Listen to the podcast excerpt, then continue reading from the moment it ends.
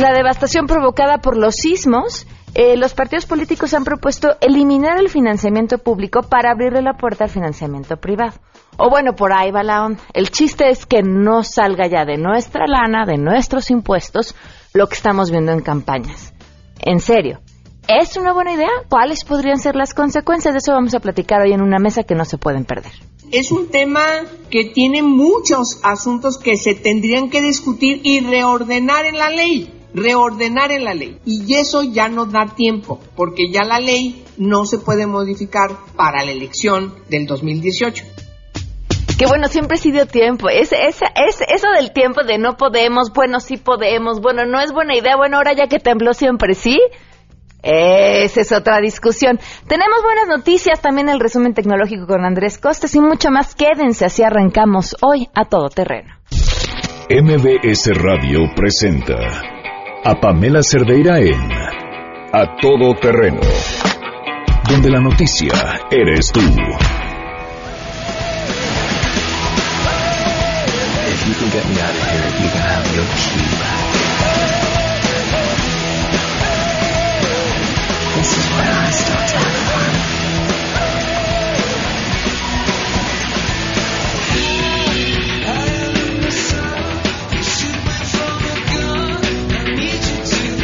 12 del día con 3 minutos, no se rían de mí, estamos escuchando a YouTube porque desde que hace dos días, estoy llevando dos conciertos, los que fueron han estado muy emocionados porque fueron y yo pues celebro su emoción.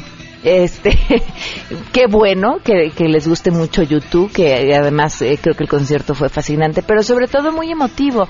Y esto lo digo pues por lo que he podido escuchar de quienes allí estuvieron. Llevo dos días persiguiendo escuchar el famoso Cielito Lindo porque sí, es la única que me sé. y Janine, que estuvo ayer en el concierto, lo grabó y lo vamos a escuchar para que todos los que como yo no fueron al concierto puedan tarear, tarear una de las canciones que cantaron en este concierto. No, este, qué bueno, qué bueno, se ve que se ve que lo disfrutaron mucho. ¿Ya lo tenemos ahí preparado para escucharlo? ¿Sí? Bueno, a ver, en eso estamos. Mientras les digo cómo podemos estar en contacto. El teléfono en cabina es 5166-1025. El número de WhatsApp 5533-329585. El correo electrónico a todoterreno arroba mbs.com. Y en Twitter y en Facebook me encuentro como Pam Cerdeira. Y aunado a esto voy a decir que durante muchos años de mi vida trabajé en estaciones de radio musicales. Y siempre dejé en claro que lo mío, lo mío, lo mío, lo mío no era el conocimiento musical. Este, después de este preámbulo, ahora sí, Vamos a escuchar.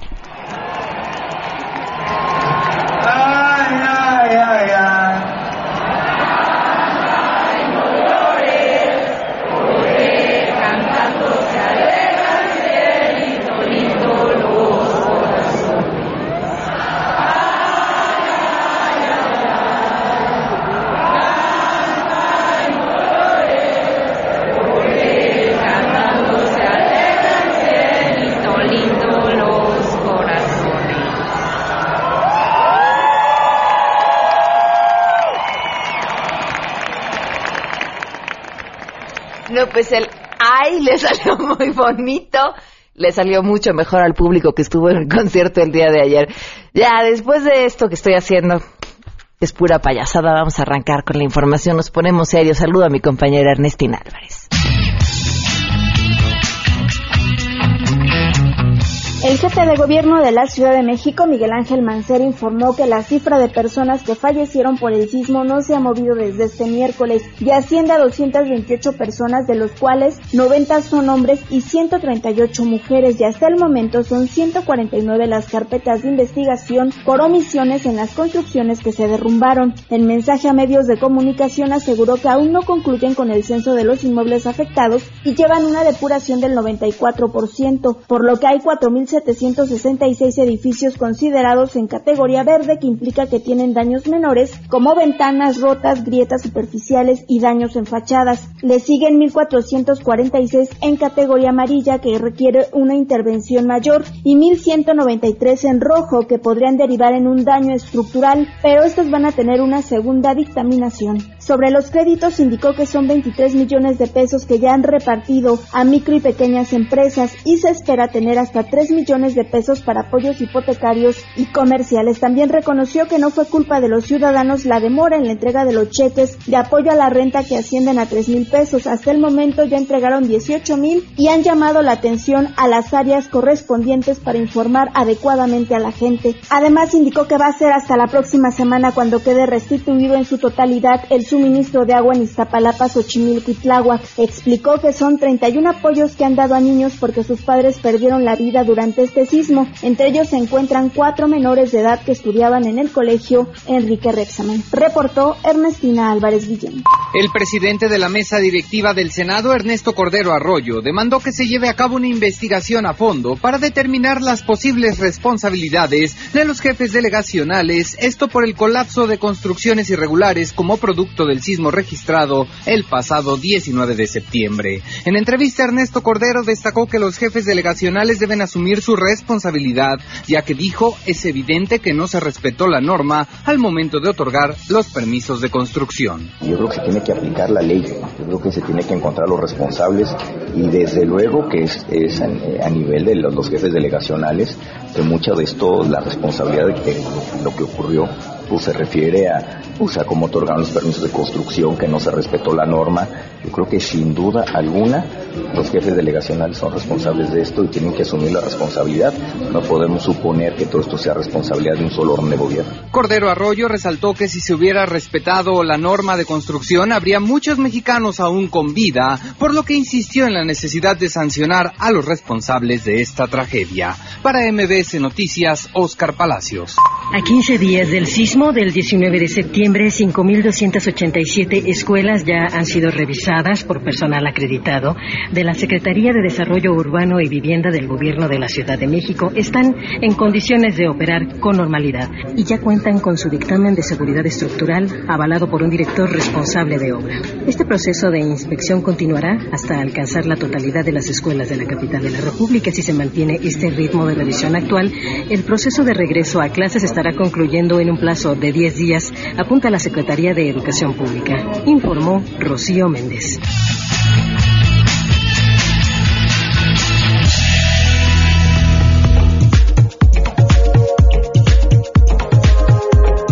¿Y qué creen? Tenemos buenas noticias.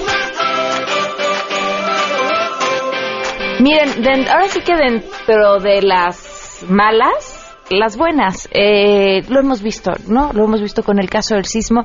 Esta, este dolor, esta tristeza, esta frustración, todo esto malo que, que sentimos mucho, muchos y a la vez esta otra luz que se ha generado desde la ayuda inmediata en las zonas de desastre hasta quienes eh, profesionistas de distintos ámbitos han dicho aquí estamos y, y, vamos a ayudar. Le agradezco enormemente a Lila que nos acompañe, una amiga de muchísimos años, una gran abogada además, que justo lo que es curiosidad de la vida me acaba de encontrar esta mañana y me decía nosotros estamos ayudando y no tenemos o nadie se nos ha acercado eh, para decir necesito esa ayuda. Bienvenida, ¿cómo estás? Muchas gracias, Pamela. Muchas gracias por el espacio. Y yo creo que es importante primero decirte que a través de la comunidad jurídica en general hicimos una iniciativa porque nos dimos cuenta que empezaba a correr información que nosotros como abogados teníamos la responsabilidad de decir esto no es así, ¿no? No está pasando y desde proteger tus datos privados y personales, ¿no? Que, no los entregaras porque pasaban ahí personas diciendo que les tenías que dar tus escrituras, tu identificación, etcétera, que podrían hacer mal uso de tu información, ¿no? Uh. Entonces, como comunidad jurídica creamos una iniciativa y yo hablo a través de estas tres fundaciones que, tuvieron eh, la idea y a las cuales apo apoyamos nosotros como despacho, que son Fundación Barra Mexicana de Abogados, Fundación Appleseed y el Centro Mexicano Pro Bono. Las tres son organizaciones de la sociedad civil que se encargan de canalizar asuntos para llevárnoslos al despacho. Nosotros somos un despacho eh, internacional, Hogan Lovells, que tenemos más de 150 abogados en los que tenemos que, por una cuestión de responsabilidad social de la abogacía, realizar asuntos pro bono. ¿Y qué nos está pasando? Es que no podemos llegar a, a, los asuntos que podemos ayudarles, ¿no? Ya tenemos equipos listos, capacitados para ayudarles y, la, y nos está costando difundir que hay una comunidad jurídica, como la de, mi despacho y muchos otros abogados, que les estamos diciendo, háblenos y nosotros como abogados de la sociedad civil eh, podemos ayudarles, ¿no? Y que hicimos tres líneas de acción. Una es asistencia telefónica, en el que se te resuelve la consulta en ese momento, ¿no? En decir, te, te va a llamar un abogado para ver qué puedes hacer sobre esto. Otras son brigadas jurídicas, en el que les decimos, bueno, ustedes díganos a dónde tenemos que ir para poder ayudarlos en comunidad. ¿Qué dudas tienen sobre su condominio, sobre eh, su empresa, etcétera? Y la otra es investigación jurídica, ¿no? Nos hemos abocado también a investigar qué es lo que se puede hacer cada caso y creamos una guía jurídica de apoyo a los damnificados del sismo. Esta guía jurídica se encuentra eh, en la plataforma de Jurídica 19S, un TOR que también se, apoya en verificar. Y entonces ahí puedes acceder a esta guía que ya tiene las preguntas concretas, perdón, y tratamos de hacerla lo más digerible para el lenguaje de una persona común, que no tenga que ser un abogado, ¿no? Y la otra es, eh, ahí hay un formulario en el que tú accedes y se te preguntan ciertos datos para que podamos entender tu necesidad jurídica inmediata como damnificado y podamos ayudarte, ¿no? Decir que este es un apoyo totalmente gratuito, no tiene ningún costo y está para cualquier tipo de dudas, ¿no? ¿Qué dudas son las más eh, eh, pues recurrentes? Evidentemente todo el tema del Fonden, de cómo me van a llegar los recursos a mí, eh, también sobre mi, mi, predio, si puedo entrar, si no, sobre mi terreno, puedo entrar a la casa o no, no todavía no tengo ninguna declaratoria, etcétera, ¿no? También, por ejemplo, eh, hemos visto muchos temas laborales y, y, de recuperación de documentos. Y nosotros tenemos ya como comunidad jurídica toda la información a la mano con colegios de notarías que también se están sumando, etcétera, que puede ser de mucha utilidad y nos estamos encontrando en que no se ha difundido lo suficiente para nosotros atraer a más gente que necesite este apoyo legal y poder eh, apoyarles. Personas que tengan algún asunto, por ejemplo, que necesiten representación por el tema del seguro, para poder cobrar, para todo esto también. Sin duda, el tema de los seguros es uno, uno de los más importantes. Se acercan con nosotros y, y como comunidad jurídica pues vemos cuál es el abogado en específico con, con la especialidad que se requiere por asunto por asunto para que pueda apoyarlas. Pero sí tiene que ver con un tema de cualquier eh, duda legal que tengan, lo pueden ver con nosotros. A ver, pueden, el formulario eh, está en probono.org.mx también. Sí, también está en redprobono.org.mx. Ok. Y, eh, y en jurídica 19s.org, que ahí pueden encontrar el formulario y la guía. Ok, ¿ahora hay algún número en donde se puedan poner en contacto? Sí, existen tres números, eh, son celulares. En WhatsApp pueden contactarlos, por ejemplo, para la Fundación Apple Seed es el 5530 47 45 13, para la Fundación Barra Mexicana el 5525 5904 31 y para el Centro Mexicano Pro Bono el 5523 00 6792. Ok, si por alguna razón se les va el número, no les dio chance de apuntar, lo que sea, nos pueden llamar aquí a cabina, aquí vamos a tener los números, en mi WhatsApp también, que se ya lo tienen y se los damos a cada rato y se los podemos compartir.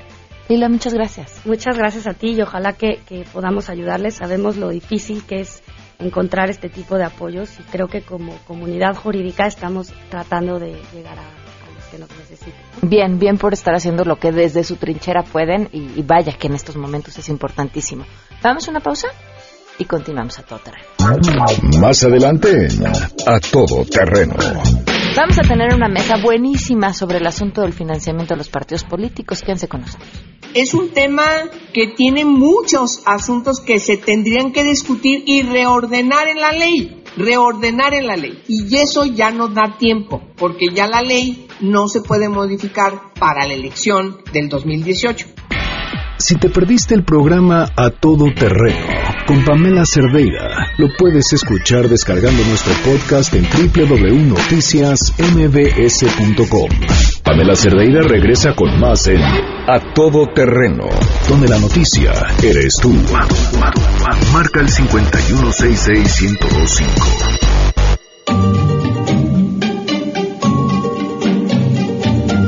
Si alguna de tus propiedades terminó dañada por el temblor y quieres cobrar el seguro, estas son cuatro cosas que debes hacer.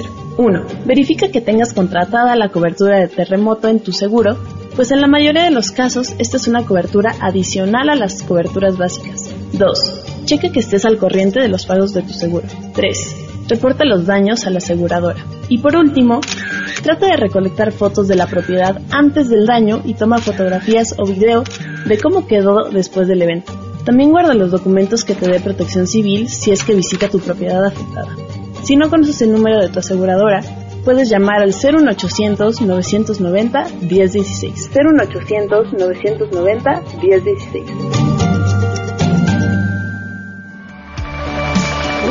12 del día con 19 minutos. Bueno, pues pareciera que este esta mañana vamos a estar eh, rodeados de abogados. Bueno, esta tarde, ¿verdad? Ya la mañana ya se nos fue. Jacqueline Centeno, maestra de la Barra Nacional de Abogados, nos acompaña. Bienvenida, ¿cómo estás? Muy bien, gracias Pamela por la invitación. También agradezco infinitamente a tu auditorio. Van a tener un curso padricísimo en el centro de capacitación. Por supuesto, sí. Mira, vengo a platicarte del curso de Derecho para no abogados.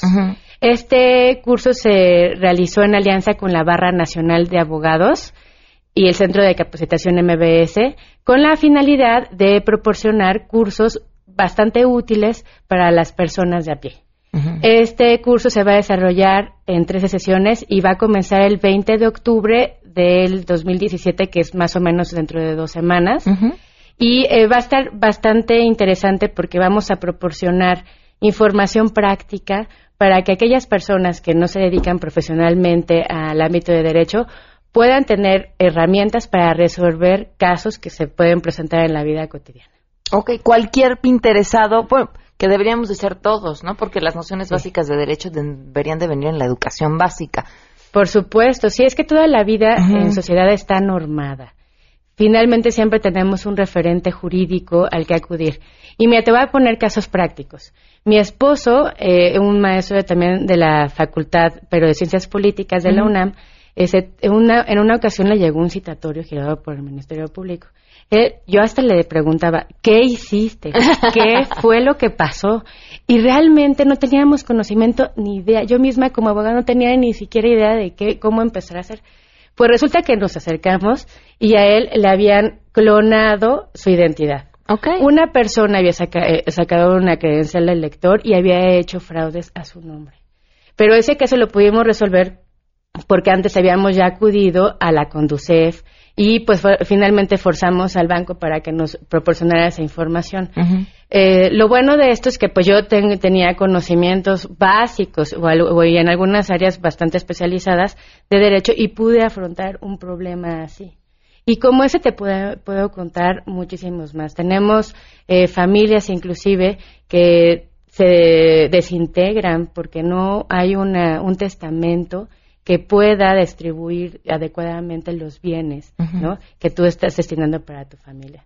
O también muchas veces tenemos problemas en el ámbito bancario que te cargan este o, o unos créditos que no has solicitado o en fin, eh, bastantes problemas que lo querramos o no, debemos tener una idea del ámbito jurídico, eh, también de, cómo ejercer una defensa legal adecuada y pues información introductoria y básica que nos pueda ayudar. El tema de derechos humanos, por ejemplo, es una información bastante reciente que muchos, inclusive muchos abogados no tienen conocimiento y que nos puede servir para afrontar muchísimo tipo de, claro. de situaciones. Además, miren, el curso va a ser impartido por docentes de la Barra Nacional de Abogados y entre el temario, el mundo jurídico, derechos humanos, ya nos decías, justicia penal, derecho penal del enemigo, derecho administrativo, derecho fiscal, derecho familiar, sucesiones, contratos, contratos, ¿no? Lidiamos con ellos todos los días, algunos de los que ni siquiera te enteras cuando recibes tu boleto del ballet parking Exactamente. ¿No? Ya, ya aceptaste un contrato que ni siquiera leíste,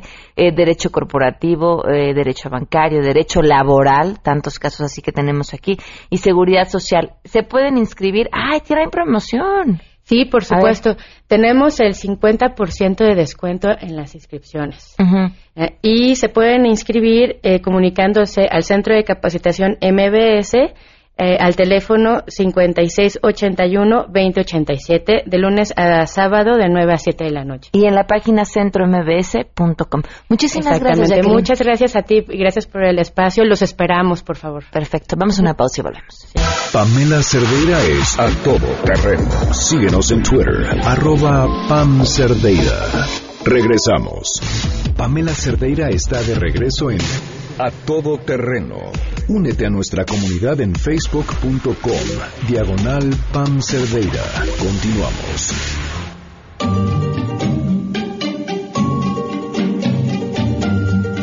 Si a causa del temblor perdiste las escrituras de tu propiedad, es importante que sepas que si las sacaste hace 5 años o menos, puedes ir directamente con el notario con quien tramitaste las escrituras y solicitar otro juego de forma gratuita.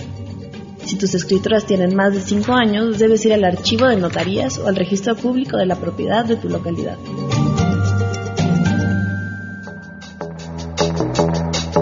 12 del día con 29 minutos. Gracias por continuar con nosotros a todo terreno y gracias por las opiniones. Que vaya que el tema eh, todo mundo tiene algo que decir. Bueno, todo mundo menos los partidos, porque que por una o por otra no pudieron contestar la llamada, que no podían venir, que si estaban en sesión, que ya no contestan el teléfono, que no entra.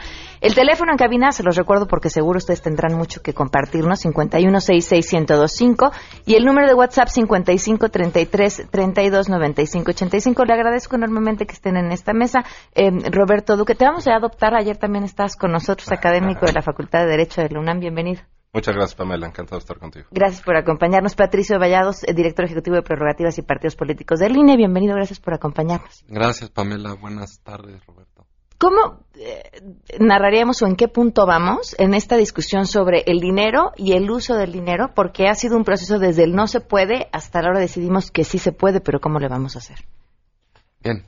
A ver, para recordar la, la, la discusión, surgió yo creo que hace unos tres meses eh, la propuesta de un partido político en particular, eh, digamos, no más bien una iniciativa en Change, creo que era, que tenía que ver con, eh, digamos, que los partidos políticos dieran sus recursos, digamos, para atender al primer sismo, el de el, el, del Chiapas, el del 7. Así es. Entonces, em, se empezó a hacer, a hacer esa petición lo que se dijo por parte de la autoridad es que en efecto, digamos, es que el dinero que se le da a los partidos no es de los partidos, es un dinero público que entonces tiene ciertos fines legales y entonces tiene las reglas para qué se puede usar y eso pues no incluye este el atender damnificados por parte de temblores, por buena y noble que pueda ser, eh, digamos, el, la, la, el gesto de apoyar a gente que lo necesita, porque claro que lo necesita, lo cierto es que esto abría la puerta para que después los partidos pudieran donar, pues, a la fundación de sus cuates o al, este, pues, en fin, digamos, y, y precisamente el, el, dinero público tiene que ser muy bien cuidado. Pasamos a la siguiente, que fue precisamente después del 19, se, se renovó esta esta eh, petición, pero ahora con un cambio. Y lo que el INE hizo es tratar de no ser obstáculo a esta voluntad que veíamos que existía en los partidos políticos en ese entonces.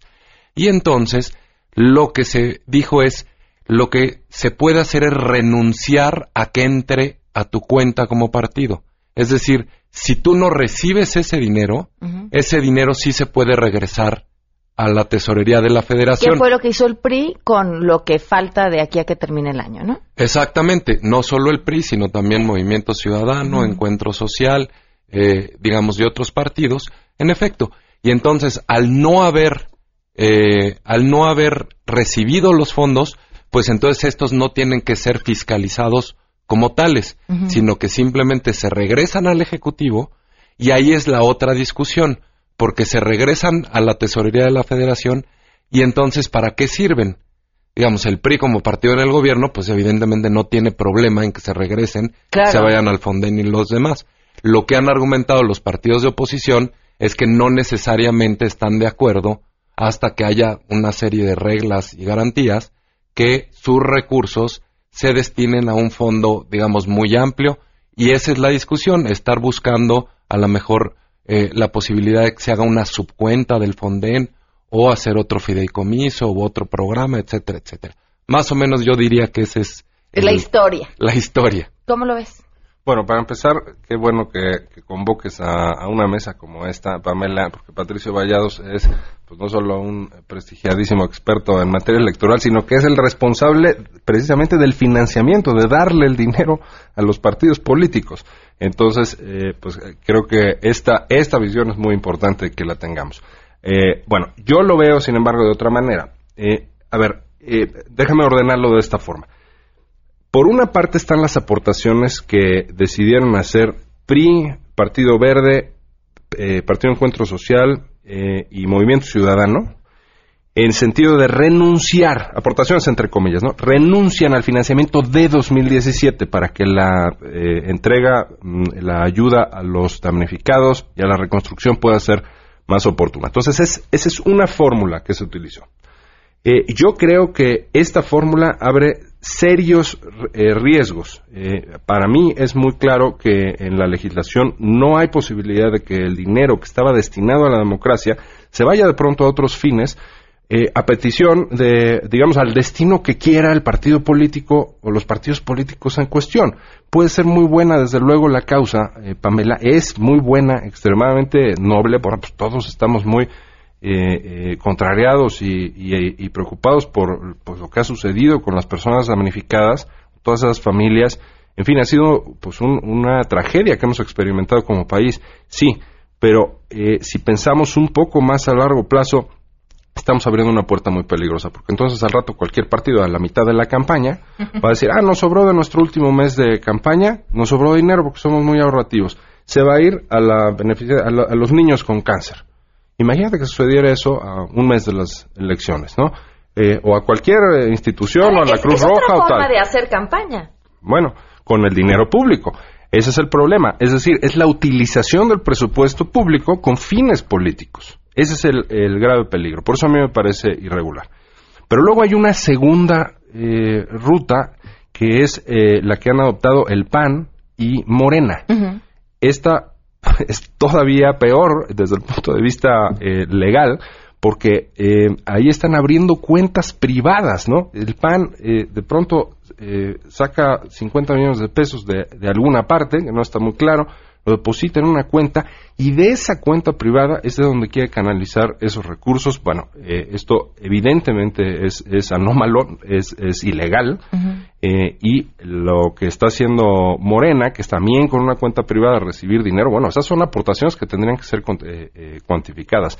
En ese caso, me parece muy claro que si se aplica la ley tendrán que devolver ese dinero y además tendrán que ser sancionados por la autoridad electoral, ¿no? Ahí están las causales en la legislación electoral y las distintas sanciones. Ok, ya nos acompañan también vía telefónica Ricardo García Portilla, secretario de la Comisión de Hacienda y Presupuesto. Gracias por acompañarnos del PRI. Eh, Ricardo, bienvenido, buenas tardes. Gracias, Pamela, muy buenas tardes. Y nos acompaña también vía telefónica Rocío Nale, coordinadora del Grupo Parlamentario de Morena. Eh, también gracias por acompañarnos, Rocío, buenas tardes. ¿Qué tal? Buenas tardes, un gusto saludarlos. Te escuchamos, Ricardo. Gracias. Creo que es excelente esta mesa que estás eh, realizando, Pamela, con Roberto y con Patricio, y como ellos ya lo han señalado lo que están proponiendo Morena y el PAN es ilegal, es indebido y no es éticamente viable. Toda partida presupuestal tiene un destino específico y es exactamente lo mismo que si en una partida destinada a salud o educación tú dijeras, tuve un ahorro en esta parte y de manera individual voy a decidirlo sacar y con ello comprar X o Z. Sin, sin calificar el destino, inmediatamente se estaría cometiendo una legalidad que sería sancionada dependiendo eh, por, eh, por, por, la legislación penal o presupuestalmente. Y eso es precisamente lo que están haciendo Morena y el PAN. El PRI ha sido muy claro en esta parte y por eso hizo un proceso apegado a la ley, como ya también lo señalaron junto con Movimiento Ciudadano, Encuentro Social y otros partidos, para precisamente cumplir con la ley y cumplir con lo que señaló, que era que lo que le correspondía de financiamiento ya para este año se regresara a la tesorería y de ahí se destinara a atender a los damnificados de los sismos del, de- del día 7 y del 19 de septiembre. Cualquier mecanismo en cualquier gobierno estatal, municipal o dependencia federal sigue este mismo proceso. No se pueden decir sorprendidos o que no saben porque está en la ley de, de federal de presupuesto y responsabilidad trascendaria y en todas las disposiciones de la Auditoría Superior de la Federación y en la de las mi- mismas leyes que tú no puedes destinar de una partida presupuestal recursos a otro si antes no cumples con la normatividad específica. Y mandarlo a una cuenta privada, inclusive, es un delito penal. Qué lástima que lo estén haciendo así, que no correspondan a la confianza de la sociedad y que más allá del discurso no hayan hecho absolutamente nada en los hechos para poder precisamente ayudar a las familias eh, en desgracia y que claramente todos nos, nos solidarizamos con ellas, Pamela. A ver, Rocío Nale, te escuchamos. Bueno, si hacer fideicomisos fuera ilegal, pues ya todos los priistas y los panistas estuvieran en la cárcel. Nosotros creamos un fideicomiso donde personas como periodistas, escritores de una honorabilidad muy alta, están manejando para la distribución de los recursos que se están recolectando de los militantes, simpatizantes, dirigentes, no del erario público. Nosotros estamos recolectando eh, dinero y ya se está entregando por medio de este fideicomiso que por cierto está Elenita Poniatowska, está el periodista Pedro Miguel, eh, Julio Scherer, entre otros, se está distribuyendo un apoyo a la gente. No es lo que se necesita, pero es lo que podemos hacer y lo vamos a seguir haciendo en Morena. A ver, Rocío, es- es- fideicomiso es- este dinero-. Rocío. No es dinero del erario. ¿Es dinero que entró al partido o es dinero de los sueldos de los que son Es- miembros del partido, que es distinto? dinero de los dirigentes, de los militantes.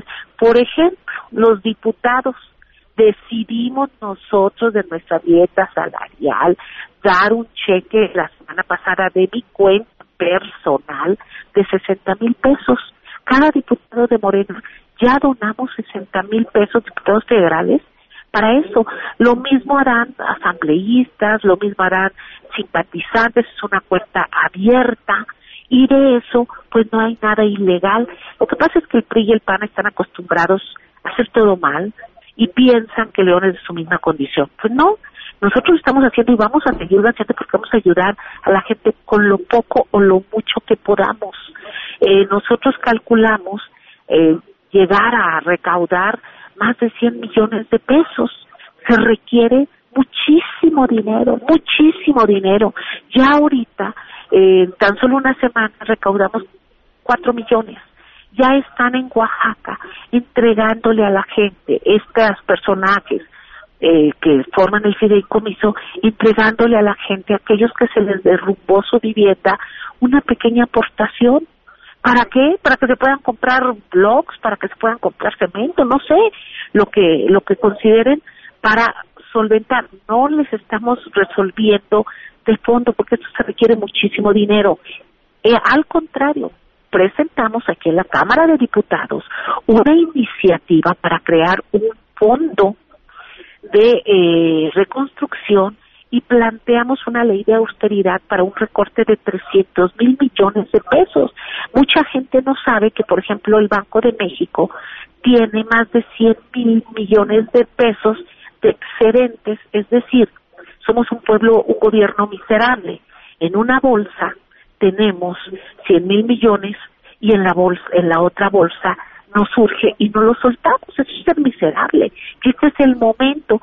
Nosotros ya presentamos una iniciativa de ley para que en ese, en esa ley, en ese eh, fondo que se pretende crear, esté supervisado por el auditor de la superior, superior de la federación, ese es dinero del erario, por eh, la Cámara de Diputados, los senadores, Hacienda, y metimos eh, en esa propuesta el personaje de un testigo social para que ciudadanos puedan ver a dónde se está distribuyendo ese dinero.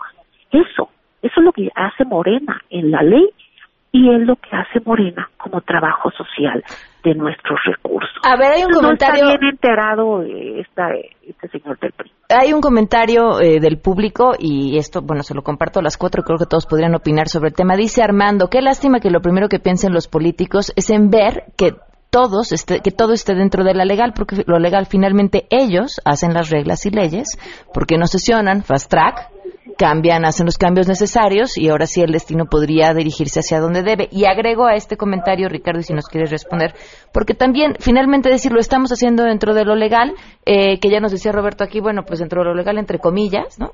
Este, pues la duda, ¿no? Sobre la gente de decir, bueno, ese dinero que se está regresando, cómo se garantiza finalmente que no se vaya a hacer uso a ver, pero político aquí te de él. digo, Morena no está regresando ningún No, dinero. no, no, no, no, pero el caso del PRI sí, por eso se lo preguntaba Ricardo.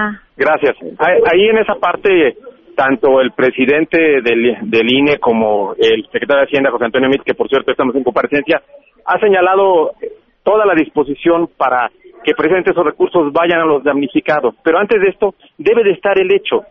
Y el hecho es que pocos partidos han cumplido con ya entregar sus recursos, como ha sido eh, los que ya señalábamos, entre ellos el PRI, y no lo han hecho el PAN, ni, ni, ni, ni, ni, ni- Morena, ni, ni el PRD. Es que nosotros y, yo quisiera aquí eh, dividir en dos partes eh, lo que señalaba mi compañera Rocío Nale.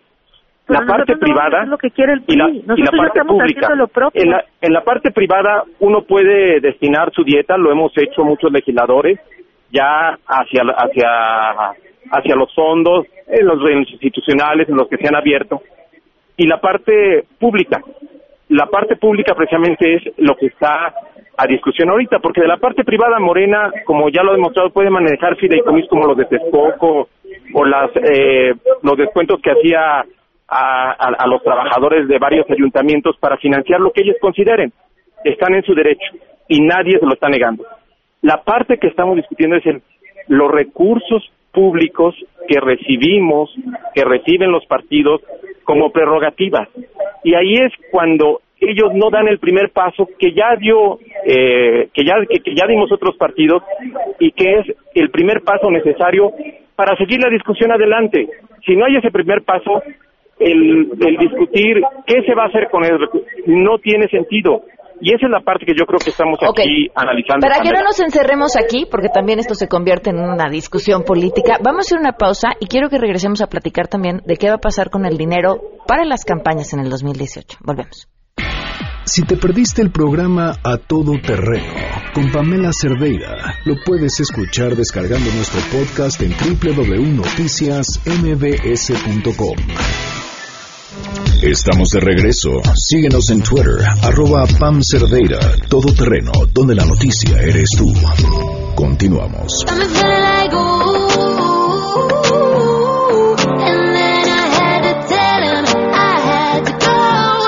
12 del día con 47 minutos seguimos platicando sobre el dinero del que hacen uso los partidos, ¿no? seamos políticamente correctos, pues el dinero de los ciudadanos, el que hacen uso los partidos, bueno, el dinero público y, y el financiamiento, y bueno, y, ayudar a, a través de ese dinero. Y les decía, para no enfrescarnos en la discusión, eh, vamos a ver hacia el 2018.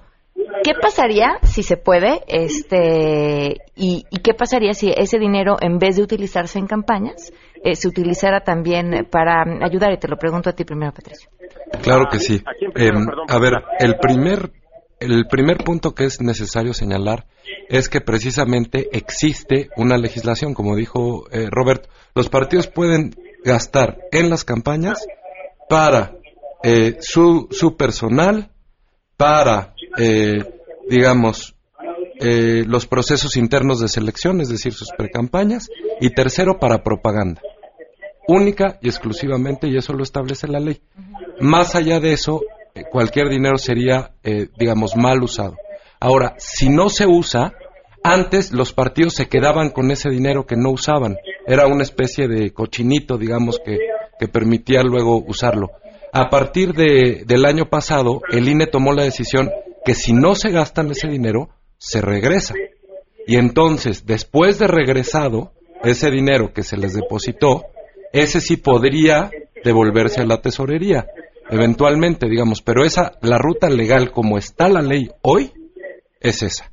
Supongamos que la ley se modifica o supongamos que el dinero se regresa y esperando que ese regreso se utilice para esos fines, ¿no? Podrían caber todas las formas.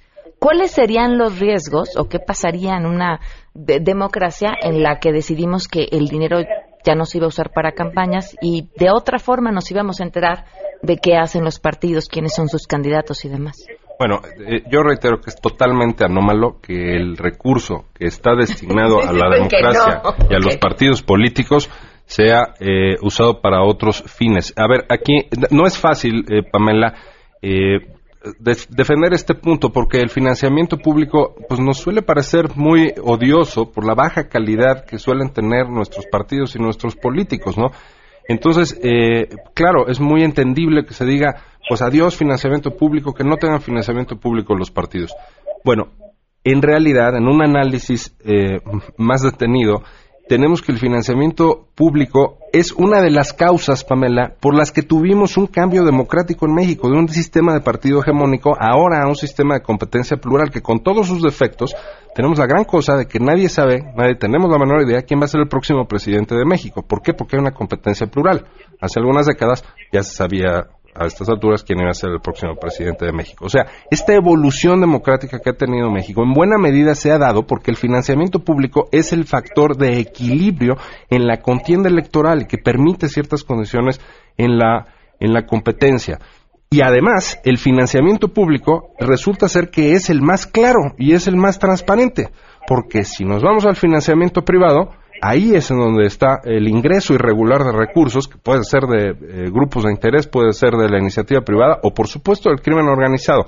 Resulta que es más eh, claro y auditable el, eh, el financiamiento público. O sea, si nos vamos al otro polo de puro financiamiento privado, pues ya es mandar todo a las tinieblas de eh, la injerencia ilegal en las campañas eh, electorales. Entonces, por eso yo creo que, en efecto, como dice Patricio Vallados, ese eh, dinero, pues nos guste o no nos guste, tiene que estar destinado al- a su propósito original y no que de pronto cualquier partido salga y diga, "Ah, ahora yo lo dono a la Cruz Roja para, para quedar bien, ¿no? Para cachar votos o lo dono a los este, niños damnificados o lo que sea. Entonces, eh, creo que mm, son normas que tienen un sentido. No es nada más ser cuadrados y decir que se cumpla la ley y si la ley eh, eh, es mala, pues ni modo. No, son leyes que de verdad, Pamela, tienen mucho sentido. A ver, Ricardo, solo so- tu punto de vista sobre este tema, el del financiamiento de las campañas. Mira, mira Pamela, esto y lo y el PRI fue el único que respondió de manera inmediata a cómo están las reglas y necesitamos una respuesta inmediata por la emergencia y fue el único junto con otros partidos que respondió de manera inmediata. Queremos otras reglas, queremos otro tipo de cancha, cambiémosla, está bien, pero en este primer paso quién ha actuado y quién ha actuado. Yo haría esa primera diferencia. Y segundo, no se vale engañar. Por ejemplo, señalaban que el Banco de México tiene remanentes por 100 mil millones de pesos. Sí, y los diputados aprobamos que el 70% de ese recurso se va a pagar la deuda pública, lo cual ya se hizo. Es decir, tenemos que saber en qué cancha estamos jugando y actuar conforme a ello. Eh, y respetar al árbitro, respetar las instituciones y no querer hacer lo que uno piensa de buena fe, quiero pensar que así es, como, co- co- como dice mi compañera Rocío Nale, y que lo que uno piensa de buena fe, quererlo hacer a su antojo, porque entonces es desvío de recursos, violar la ley y abrir una ventana que yo creo que la sociedad mexicana también rechazaría, que es la ilegalidad y el desvío de recursos, Pamela. Ok. Se nos cortó la comunicación con Rocío Nale, nada más eh, para que sepan por qué no la escuchan en este momento, pero dinos. Sí, em, Pamela, y me parece que lo que lo que dice el maestro Duque em, apunta, digamos, a una discusión un poquito más seria, porque ahorita estamos viendo entre todo, nada, eh, como ideas, y me parece que, que justo se trata de un tema tan importante que requiere una reflexión. Eh, digamos, no hemos tenido por parte de los partidos políticos que, que piden A, B o C, cuál es el estudio que han hecho y cuáles son las consecuencias que vislumbran de eso. Nos, nos hace falta. Pero yo te voy a decir, por ejemplo, financiamiento público, sí, yo coincido. Ahora, ¿es el monto el que es el adecuado? Pues no sé, pero te doy un dato. Digamos, las elecciones a precios de diciembre de 2010 han costado como, sí, En 2000 costaron 3.360 millones de pesos. En 2006, 3.400. Muy poca diferencia. Para 2012 costaron 5.400. Y las del 18 van a costar, en precios del 2010, 8.200. Es decir, lo que hemos hecho es hacer elecciones más caras. ¿Se puede hacer con menos? Claro que sí se puede, porque ya las hemos hecho. La, Digamos- la- la- la decisión de cuántos este, de cuánto es este aumento la toman. los partidos políticos a través del Congreso de la Unión. Entonces me parece que, por ejemplo, esa puede ser una, una discusión mucho más, eh, digamos, profunda y con términos eh, que nos lleven no a andar inventando el todo nada, porque también de repente, eh, digamos, cuando dicen es que en Estados Unidos no existe financiamiento público, pues no es cierto. En Estados Unidos existe el financiamiento público. No hay países en donde no exista. Digamos, Ahora, y en esta discusión entre el, el privado no, porque en el privado se nos puede colar Satanás, también ya está de cierta forma, ¿no? O sea, son clarísimos cuando están los intereses privados detrás de los partidos políticos y los cientos de casos que hemos visto en donde también hubo delincuencia organizada en el financiamiento a los partidos. Sí, claro, ya tenemos ese problema y, y muy serio.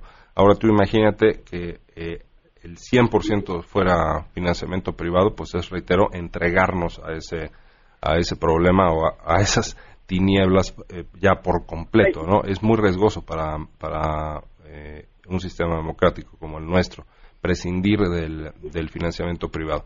Pero además, eh, otro punto, eh, Pamela, imagínate mm, una competencia en donde solo haya recursos eh, privados, pues quien tiene mejores relaciones con los factores eh, de poder y con los agentes económicos eh, tendrá pues más posibilidades de hacerse de recursos, ¿no es cierto? Ahí se puede desbalancear. O sea, tú imaginas una fuerza política de izquierda, por ejemplo, que no eh, comulgue, que tenga un- una- una- una visión económica más estatista, pues cuándo va a, a obtener eh, recursos de la iniciativa privada, por ejemplo, y otros partidos políticos, a cambio no sabemos de qué, pues van de pronto a, a estarse financiando por, por esa vía. Es decir, eh, sí tiene virtudes, por difícil que sea de, de, De argumentar esto, pero, eh, pero es, es así, o sea, eh, tiene un papel el financiamiento, el financiamiento público.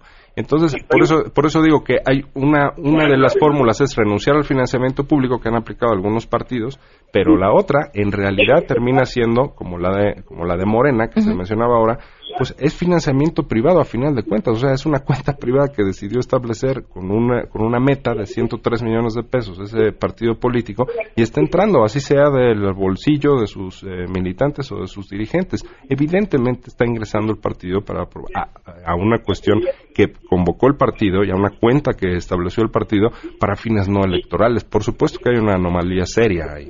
Ok, pues miren, nos quedamos con esto en una mesa que seguramente tendremos que repetir porque además eh, creo que lo que dejaron aquí en claro es que la, el análisis tiene que ser mucho más profundo, ¿no? Mucho más allá de la entraña que nos gana a todos cuando hablamos acerca de dinero y de asuntos electorales. Les agradezco mucho a los tres que nos hayan acompañado y a Rocío que se le cortó la comunicación. Gracias. Muchísimas gracias, Pamela. Gracias a Roberto y un saludo a Patricio. Muchas gracias. Nos vamos, se quedan en mesa para todos. Adiós. MBS Radio presentó a Pamela Cerdeira en A Todo Terreno. Te esperamos en la siguiente emisión, A Todo Terreno, donde la noticia eres tú. MBS Radio, en entretenimiento, estamos contigo.